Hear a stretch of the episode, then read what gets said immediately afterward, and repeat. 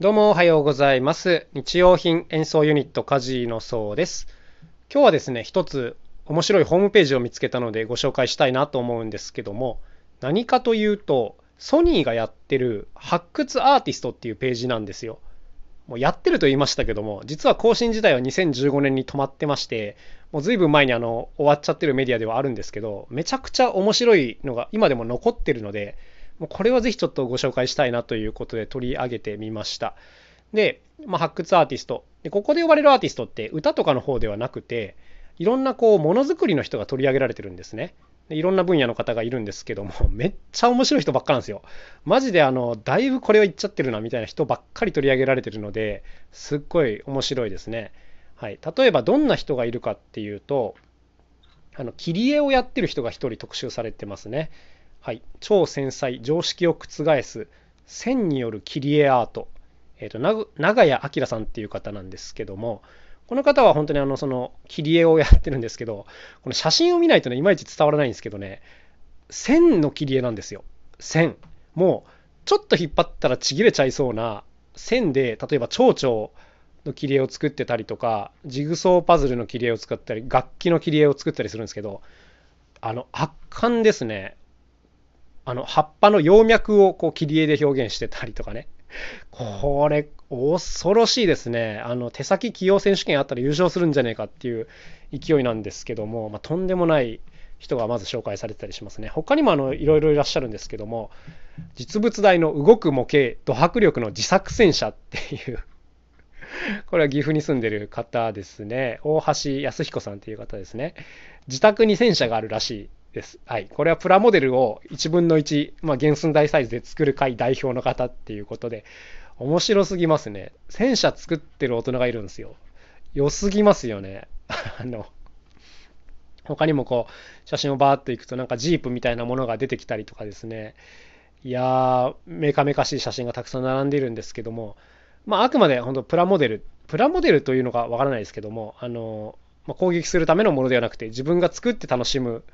ためのものっていう感じですね。いや、このインタビューすごい面白くて、このインタビューがこの方にね、本物の部品とかもあるんですか？みたいなことを質問してて、それに対する答えが、ヘッドランプとかリアの透過類は実物を輸入して取り付けているんだよ。代理店を調べて連絡したけれど、装甲車1台分の部品を注文したからすごく怪しまれた。でも説明したら面白がってくれて何ヶ月か待ち続けてなんとか手に入れることができたんだと。はい。あの、いい。すごくいい。この文章。はい。で、なんでこんなあの子供に教えてるようなセリフで書いてあるかっていうと、一応インタビュアーがまあ子供の手っていう感じだからですね。ま子供に教えるような感じで、あの、回答してくれてるんですけども、まあめっちゃいいっすよね。で、このインタビュー他にもありますね。まだ完成形じゃないんですかっていうのに対して、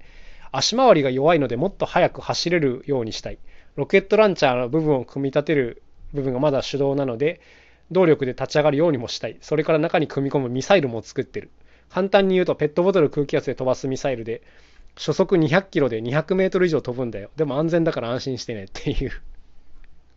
いやー、だいぶいっちゃってるな、みたいな感じですよね。本当あの、なんか楽しそうな人を見ると楽しくなるなっていう感じ、わかります？あの、僕はあの、すごく感じるんですけども、めちゃくちゃいいですね。もう他にもね、本当にすごい人ばっかり取り上げられてて、あの、鉛筆彫刻っていう方もいらっしゃいますね。山崎俊之さんっていう方ですかね。はい。あの、なんか SNS とかでもしかしたら見たことあるかもしれませんけども、鉛筆の芯に彫刻をするっていう方ですね。こういう方、実は何名かいらっしゃるみたいですけども、もうこの方も本当にすごいですね。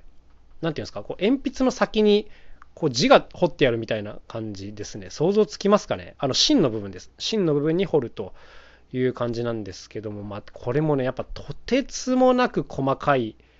やつですね。で、圧巻な写真が一つあって、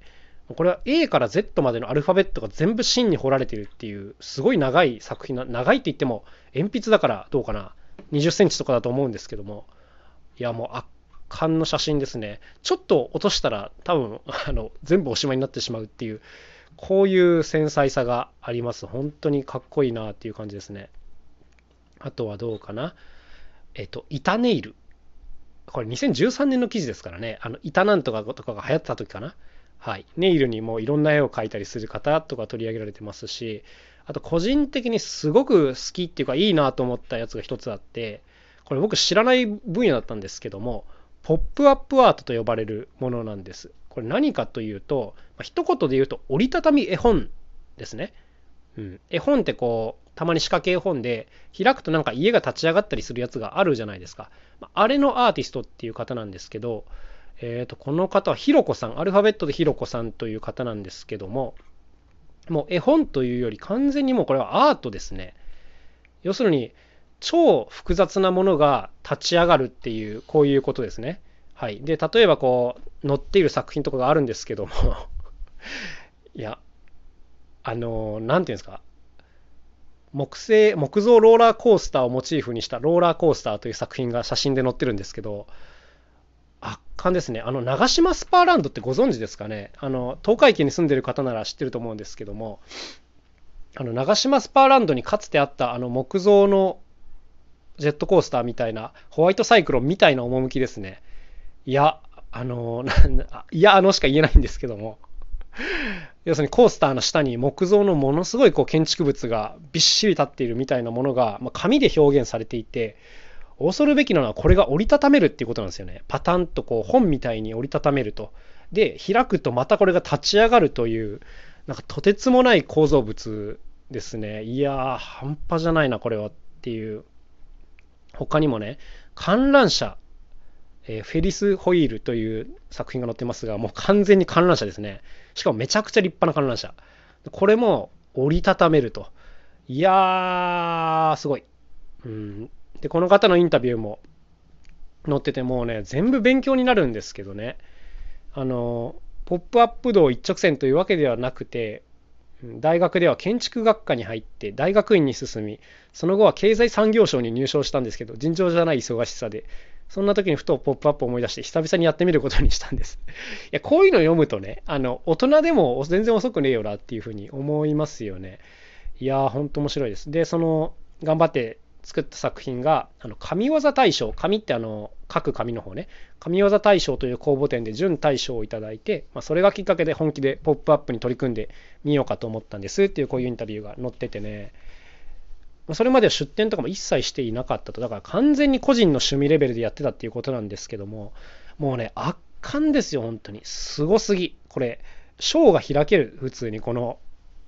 なんていうんですか、ポップアップアートでね。いろんな本が並んでてこう話があってこの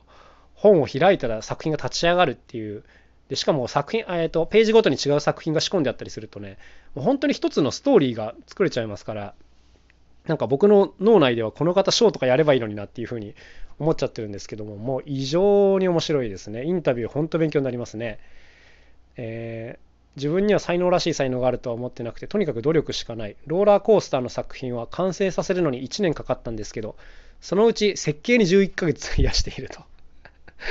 いいいいですね。あとはですねまずモチーフを決めてどういうふうにポップアップさせるかを考えます。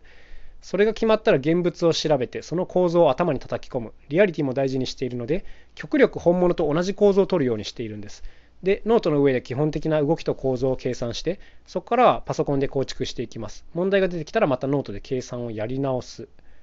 うん。ものすごい細かいですね。いやー、もうこれはね、あのぜひちょっと記事を読んでいただきたいですね。あの、さらっと書かれていることの一つ一つにものすごい重さがあるので、あのどの方もね、このレベルでやり込んでるんですよ。いや、本当に面白いですね。というわけで今日はちょっとつい熱くなっちゃいましたけども、本当にいいインタビューが並んでたので、もう一回改めてね、ソニーの発掘アーティストというので調べれば、まあ、すぐ出てくると思います。まあ、中でもあのおすすめなのは今日ちょっと僕が言った線画、あ切り絵の線画の方とか、戦車の方とか、あとはこのポップアップアートの方ですけども、他の方もね、かなり読み応えありますから、もう全部読んでみてください。もう1時間もあれば読めると思うので、もうとってもおすすめだというこんな感じで ございました。このページ続けてくれたらいいのにな。でもこんなに乗る人があんまりいないのか。はい。すごい勢いですごい人を紹介してる。まあそんな感じでしたね。というわけで今日のお話はこの辺で終わりにしたいと思います。それではまた明日お会いしましょう。さようなら。カジノそうでした。